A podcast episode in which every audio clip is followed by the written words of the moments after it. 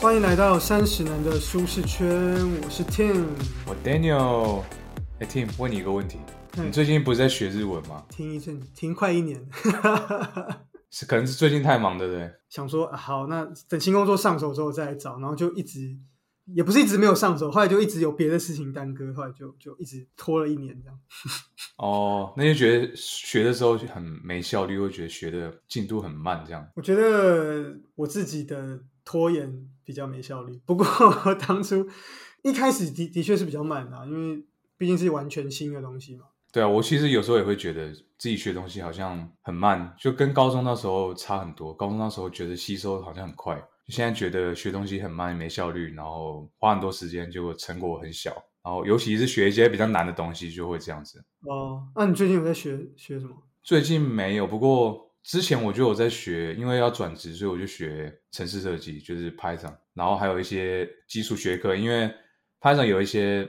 工具，它是在套用在你懂统计基础理论的情况下才可以用，有一些分析的啊。工具要用，不难的吧？对啊，所以说你就要会基础理论、统计或是数学，然后线性代数，然后你要用那工具去分析实际你在工作上遇到的资料，所以我觉得就那时候学的时候觉得特别难。难怪可以达到哦，年薪千万，没有千万哦，千万辛巴威币目标千万啊！为为什么干嘛要突然问这个？哦，因为我们这一集刚好就是要讲一个跟学习有关的书，这会这太明显？就是明明就知道自己了，还还在那边问，假装说干嘛要问这个？直接就写在脚本里。啊，没有，我觉得这本为什么要讲呢？因为之前不是有讲穷查理嘛，就上一集嘛，那时候不是有讲到说你要知道你的能力圈在哪，你的好球在在哪，然后也有讲到多元思维模型嘛。那你要拓展自己的多元思维模型，势必要学很多新技能嘛。你最好是要很快的学起来，所以这本书就是刚好符合要快速学习新东西的需求。没错，而且现在的社会其实就越来越快嘛。对你，你很难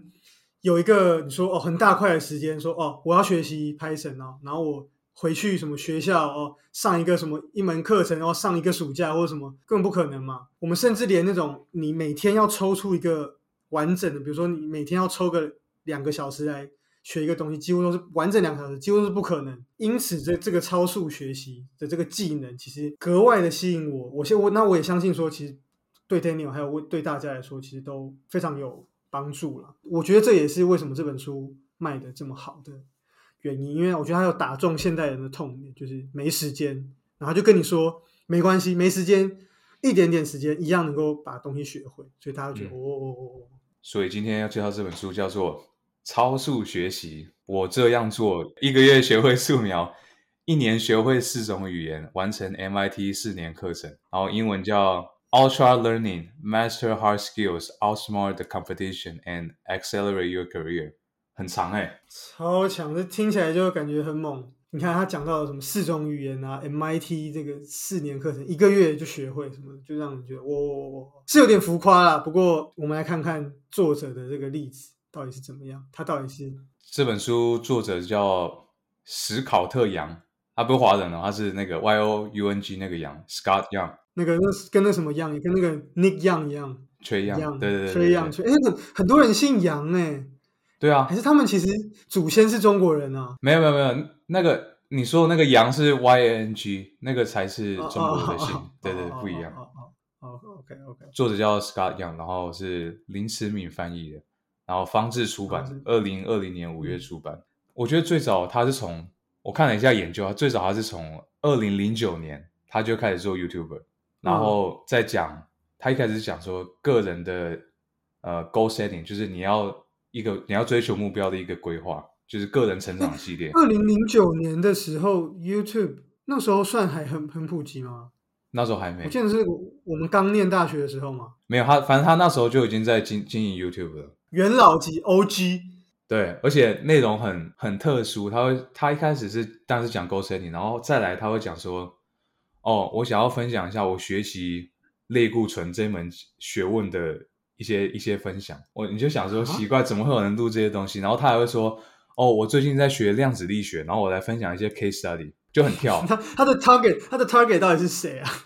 不知道。他就是想要学习一门冷门知识，然后他就会 po 一个影片说：“哦，我这三个月在学这个东西，然后我来分享一下这些理论，讲一些很很基础的理论给没有学过的人听，然后看你听不听哎、好像有点老高的感觉，有一点点像有。点有点，只是他没有那么有趣，他比较 hardcore 一点，hardcore 一点的老高。对他内容是真的是包罗万象，然后他最有趣的一个就是不能说最有趣，他其中一个有趣的是他老婆讲一个语言叫马其顿语，斯拉夫语系的，然后他为了他老婆，他花一个月呃精通这门语言，他只花一个月就从不会讲到可以流利的沟通，只花一个月，超猛，对，真的很厉害超。猛。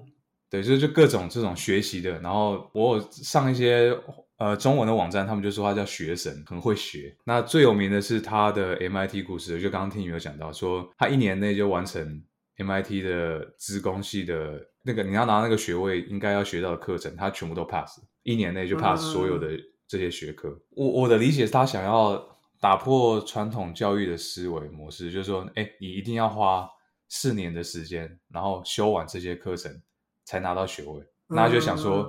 我可不可以超前进度？可不可以在很短的时间内就把那些学科都 pass，然后考试都通过，然后我又可以学到我我在那个学位应该要学到的东西？像比方说，你会设计一个城市，你会设计一个，你会用程式语言设计一个机器人跟呃玩家比赛，比方说猜字的游戏之类的。就是他的最终的目的是想说，我可不可以用 ultra learning 这个概念去做一个突破？在短时间内学到一个常人觉得很难的东西。对，所以书里也有提到，就是说他，因为一一般人一般人都会觉得说，你想要学一个像这样，像刚刚 Daniel 讲到的一些这种很专门的知识，应该要回到学校去念一个学位。嗯，可是那我要花这么多的时间，要花五年，然后还要去申请什么学生的贷款，然后因为他也他也不是说哦家里很很有钱可以立刻负担这学费，而且是 MIT 的学费。然后等等，然后他，所以他就觉得说这样太浪费时间了，所以他就因为这样，嗯、觉得说应该有更好的方式，所以他就上了 M MIT 的网站，然后就看到他一开始是看一些课程的影片，嗯嗯嗯，对，然后后来发现说，哎，他就自己觉得说，嗯，其实如果我真的想要拿到 MIT 的学位的话，我我是不是就是其实只要通过那个期末考，因为其实学生就是这样嘛，就通过考试就 pass，然后就就好了，拿到学分了嘛。对，所以他就用这个当做检核的东西，所以他就自己去用自己的方式去获得这些知识，然后自己去拿期末考当成期中考、期末考当成一个检验。对，然后后来就是还真的让他在很短的时间内获得了 MIT 的这个学位的课程的。应该说他通过这些考试，他其实没有被颁发这个学位证书了。没有啊，因为他没他没有他没有报名这个学位啊，所以他只是在他只是自修而已啊。对对对对对对对。听到这边，大家可能会觉得说，OK，好，这个人就是很猛，他这个学生，然后他花了短短几个月的时间就获得 MIT 的这个学位，你会觉得说干我什么事？就是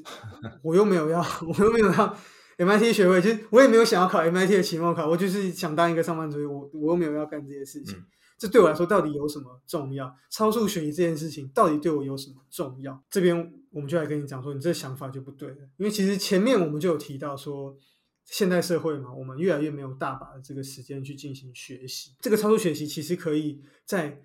你两个方面帮助到你，一个是工作的能力的上面，一个就是生活这个方面。这个超速学习它其实它的强度很很高，然后非常有效率，能够在很短的时间能够快速的学会某一样很专门的知识。它的好处是什么呢？就是首先第一个在工作的能力上面，书里有提到，其实我们的中产阶级正正慢慢在消失。其实大家应该生活上也有感受到，就是 M 型化这个社会越来越明显。某种程度上，如果你不获得更高的技能，你就很容易被淘汰。M 型化社会越来越严重嘛，所以中产你要么你就是努力，然后晋升高进的工作者，要么你就是退居到做重复性质的工作。就比方说，你可能是每天都在搬货的员工之类的，就是就强调说你工作能力一定要一直往上办，就是那个这个社会会帮你往下推。看到前阵子看到朋友 po 一个 IG，拍一个杂志里面的在说，就在说墨西哥这样，那就讲到他们也是有很多这种呃老老年人，然后就出来去那种像那种卖场帮人家结账这样，然后就赚那种最低的工资，嗯然后所以其实他们就是因为他们老了，然后他们的可能他们退休金，因为他们政府的那个制度没有这么完善，所以他们必须要还要出来工作。可他们能做的就是这种很低线的工作，因为他们年纪已经很大了，就七八十岁这样，可是他们却还要这样来帮助让自己能够过活，就看着就还蛮难过。但一方面是担心说自己老了会不会变成这样，所以你必须有这个超速学习的能力，让你能够学习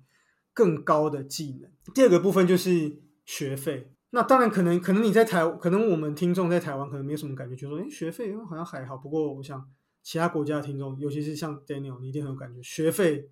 就是一个超爆贵。为了想要学习像专门的技能，比如说啊，像刚刚提到的什么 machine learning 啊，或是新的一些什么程式语言，你要进到去念一个某某什么资工系，哇，那那个成本实在是过于高昂了，而且你时间也是一个成本，你念了几年出来，也不知道那个技能能不能完全的接轨到你的现在的新这个工作。我们特别需要这个超速学习的能力，它在工作上能够帮助你快速的获得某一项专门的。记得我之前问过一个 NYU 就纽约大学的朋友，他一年的学费是七八万美金一年，然后他要四年才可以毕业，所以你可以想一下整个学费整个学位要多少钱。但是我觉得，但是 N NYU 应该算是可能 PR 值八九，但 MIT 也很高啊，所以我只是给大家一个参考。MIT 当然，MIT 当然，MIT 当然，对啊，学费那个那个校园，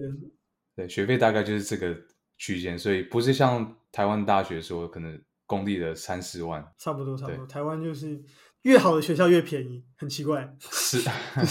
好，那是在是工作的部分。那第二个就是生活的部分。那因为其实每个人都有我们自己的梦想，我们都有这样子的一个想望，或者说有很多人他可能就是想学习，比如说法语啊，有些人他就是想学习一个日文啊，啊，或或说什么什么扯铃啊，对不对？有人突突然想学扯铃嘛，有可能啊。嗯哼，超学习就可以帮助你，因为你可以很快速的。你掌握这个学习的技巧，让你能够很快的去熟认一项技艺。刚刚前面我们提到，这个人被称为学神嘛？什么？而且他在我记得他是在 Reddit 类似美国的 PTT，PTT 美国的 PTT 上面被大量的讨论，很多人在讨论他这个 MIT 这个计划啊。然后他也是因为这个 MIT 这个挑战而一炮而红，这样。所以你可能会觉得说他好像是很聪明，什么？可但其实没有，他其实就是一个加拿大的一个普通中等的学校毕业的。所以就是说这一套方法呢，其实是。几乎人人都可以做到的。重点是你要有适当的学习的这个技巧跟方法。那这本书它一共提出了九个法则，要怎么样成为一个超速学习者？怎么样完整的、快速的学习一项技能？有九个法则。那我们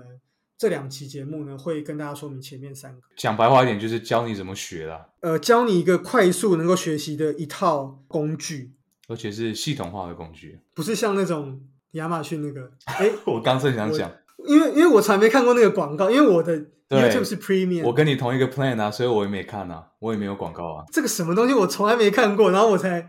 我我才我才上网去看，他说什么？哎，这个东西你知道这个东西在亚马逊只要两块九毛九吗？虽然我不是数学家，但是很酷吧？然后就 我看就不知道有人在说他是不是诈骗，什么不知道。所以这个这个不是这样的东西，这这个这个书也没有多贵，他那个一他那一套课程要好好几万台币，这个书一本才几百块而已，所以。首先，第一个法则一，后设学习 （meta learning）。不论是做什么事情之前，我们都需要有地图嘛？对，我们要有个一个蓝图。后设呢，其实它的字首这个 meta，我想大家最近应该对这个 meta 应该很不陌生，metaverse 嘛。那这个 meta 其实就是它是源自于希腊语啦，它的意思是什么什么之上的意思，也就是说某事情跟自己有关。或者是处理的是一种层次较高的这个抽象概念，就叫做 meta，就是有点像是。那我可不可以翻成学习之上，就是画一个学习学习的东西，类如何学习学习？对对对对对对对，大概是这个意思。那所以它就是学习一个去学习的方法。那作者在书里面就有提到，他说他有发现说，呃，其实有学过第二外语的人，那他会比只会一种语言的人学新语言来得快。比如说，比如说。你要学呃呃西班牙语，那曾经学过法语的人跟只会英文的人，另外一个人是会法语跟英文的人，他在学习第三个西班牙语的时候，哎，那个会法语的人他学的比较快。那这是为什么呢？是因为虽然说法语跟西班牙语不一样，但是呢，语言的学习的这个方法跟它的背后的这个概念可能都是一样，因为语言里面可能都有单字啊，都有文法什么什么，然后。里面都有一些概念，他所以他会比较知道哦，有主词、动词、受词什么什么这样去拆分，所以他会学的比较快。这边就要提到作者另外一个挑战，他除了这个 MIT 挑战，他其实还经过另外一个挑战，就是他一年是学四个语言。我记得他跟他的另外一个朋友一年内学了四个他之前从来没讲过的语言，分别就是呃中文、韩文、葡萄牙语跟西班牙语，都是他没有学过的。他去测试他这个超速学习的这样的这个这个技巧。那作者就发现说，他高强度密集的课程、沉浸式的这个课程，他觉得应该会比正规的学校教育来得快。而且他是为自己量身去设计这个计划，所以其实更能够与实际的这个应用这个接轨。那像作者就有提到，他里面使用到的方法就是呢，他在学习这个中文的时候，他用的方法就是他跟他朋友这个对话，他们两个都是讲英文，可他们就是对话都是用中文对话，等于说强迫自己要一直去反复的使用这样的这个语言。我完全可以体会这个过程，因为我当初来美国的时候，即使我们之前我们在台湾的教育都有学过英文。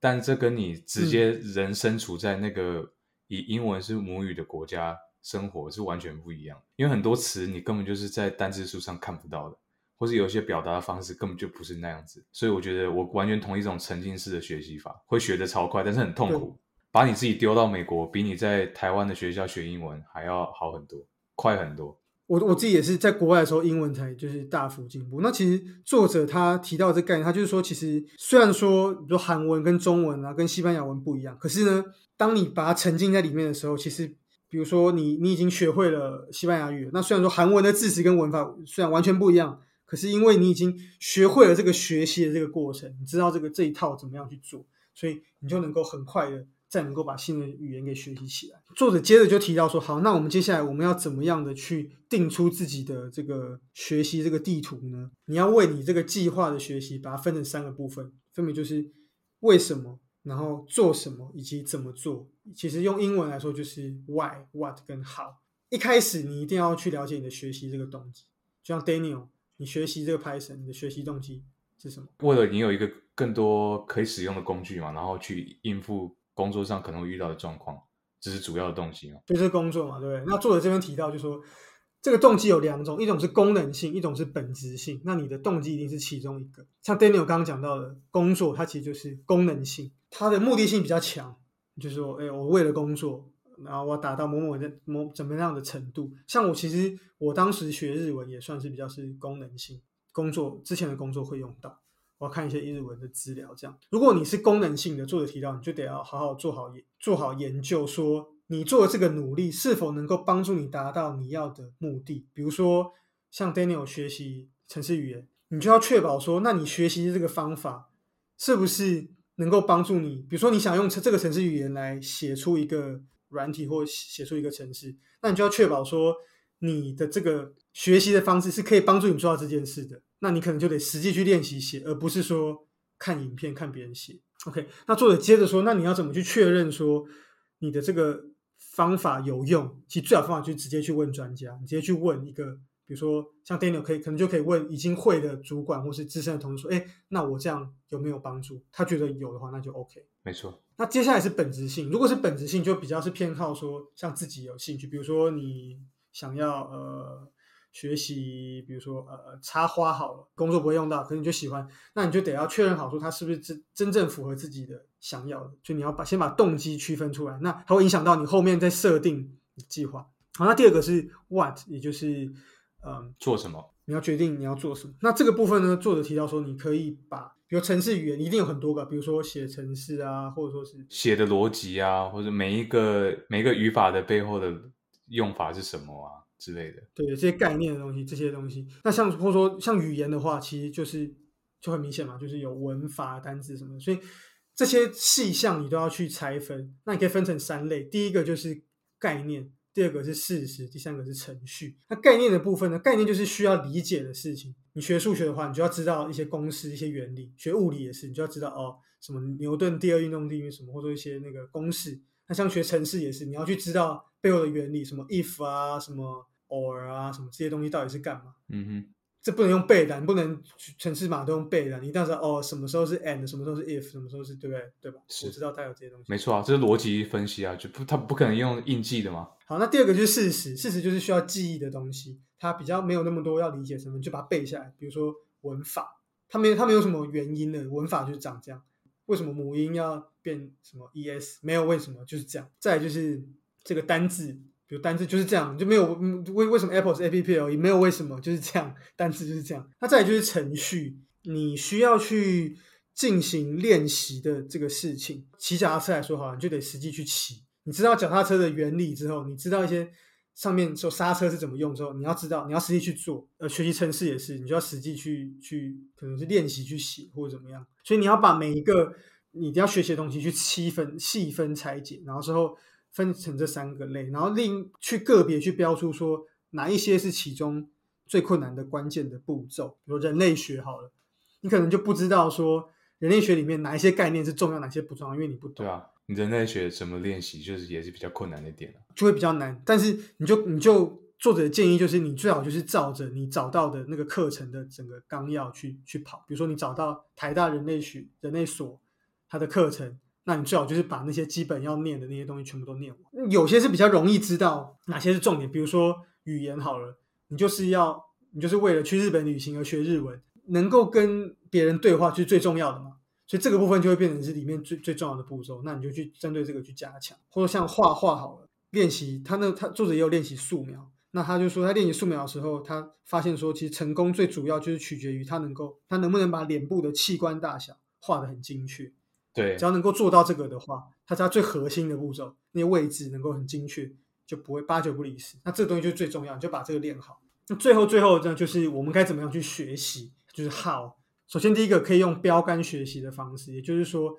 找出别人都是怎么学的，成为你一个起点。就像刚刚前面我提到，比如说你要学习，比如人类学，你可能没有头绪，那你就要去，比如说你就可以去学台大去看他们人类学的这个课纲到底是长什么样子。那第二个就是强调跟排除法，在标杆学习的基础下，那你再去针对这个样板去做修改。你去看，哎，台大日文系他们在在上的是什么？你再去针对你要的东西去修改，它可能有，比如说什么哦，什么日本文化，什么日本文学，可是你你是要去口说的，那可你是要去日本旅行用，那这些东西可能就不是那么重要，你就把它删掉。那如果是诶那种什么对话啊，或是一些什么其他的什么生活日文，那可能就比较重要，这些东西你就把它加强。对，那写程式单是，对啊，像我学 Python 也是一样，因为 Python 其实有好有千万种不同的 package，就是你可以用的工具。那我是因为我我要我只是 focus 在资料分析，所以我当然只是去学那些基本的，比方说。呃，有个叫 Pandas，那个是专门处理资料，就把资料弄干净的那个 package，那我就会去学。像我就比较不会去学其他，比方说 Math 就数学的 package，我就不会特别去学，因为我不会用到微积分或是其他比较更艰涩的东西，因为我工作用不到嘛。那我的我的目标很明确，就是功能性，我就是要能解决工作上的问题，所以我就会 focus 在我真正需要用到的 package。有点像像我，因为做这个节目，我们要。剪辑，可其实剪辑软体很很多复杂的功能，可其实大概八成我都没用到，我就只是剪，然后剪跟贴剪贴，其实那些其他的混音什么我全部都没用到，但也无所谓，反正某种程度上我也觉得我我好像会了这个工具，因为它让我达成目的，这样就 OK 了。没错啊，对啊，所以我就我我就在想啊，就是说可能之后我的这个日文这个学习计划。因为我中断了很久嘛，也许我可以照着这个法则一的这个学习地图，我来试试看。我觉得可以诶，你因为你这样子就会有对照组，你已经有先前的学习的经验，你看一下，大概评估一下效率长什么样子，然后接下来你用超速学习的方法去学，然后两个去做比较，你就知道这个效果好在哪里。对啊，其实我觉得，如果当初我在准备 英文考试啊，什么托福啊，或是 GMAT、GRE 这种，如果我可以当时就先学到这个概念的话，搞不好我现在。可能在 MIT 没有啦，开玩笑的。那你应该有去补习班吧？补习班就已已经是帮你超速了啊！补习班不就已经？对啦，对啦，可能我那时候也没有真正吸收进去。但我托福是自己学的，所以我也没有去补习。然后就随便就一百二了嘛？一百二是满分，怎么可能？对啊，我们不是 MIT，我们大家都 MIT 啊，我们都是 Made in Taiwan 啊，OK 吧？OK，可以，可以，可以。哎，不对，不对，你你不是，你是 Made in USA。我是台湾人啊。好，那我们其实我们刚刚讲到这些后设学习嘛，这些我们现在已经规划好学习这个方式，我们已经有一套地图。那我们该怎么样去执行呢？那其实需要很强的这个专注力。那怎么样获得专注力呢？我们就敬请期待我们下一集节目。哇，卖关子再继续跟大家解释。那本期节目就到这边啦。那如果喜欢我们的听众，欢迎到 Apple Podcast 还有 Spotify 给我们五星评价。对，目前 IG 有稳定的成长，我们的追踪者数量，所以感谢大家的 follow，请大家不要吝啬，然后到各个地方留言，或者说私讯啊，小编都会及时回复。那就下次见啦，拜拜。拜拜。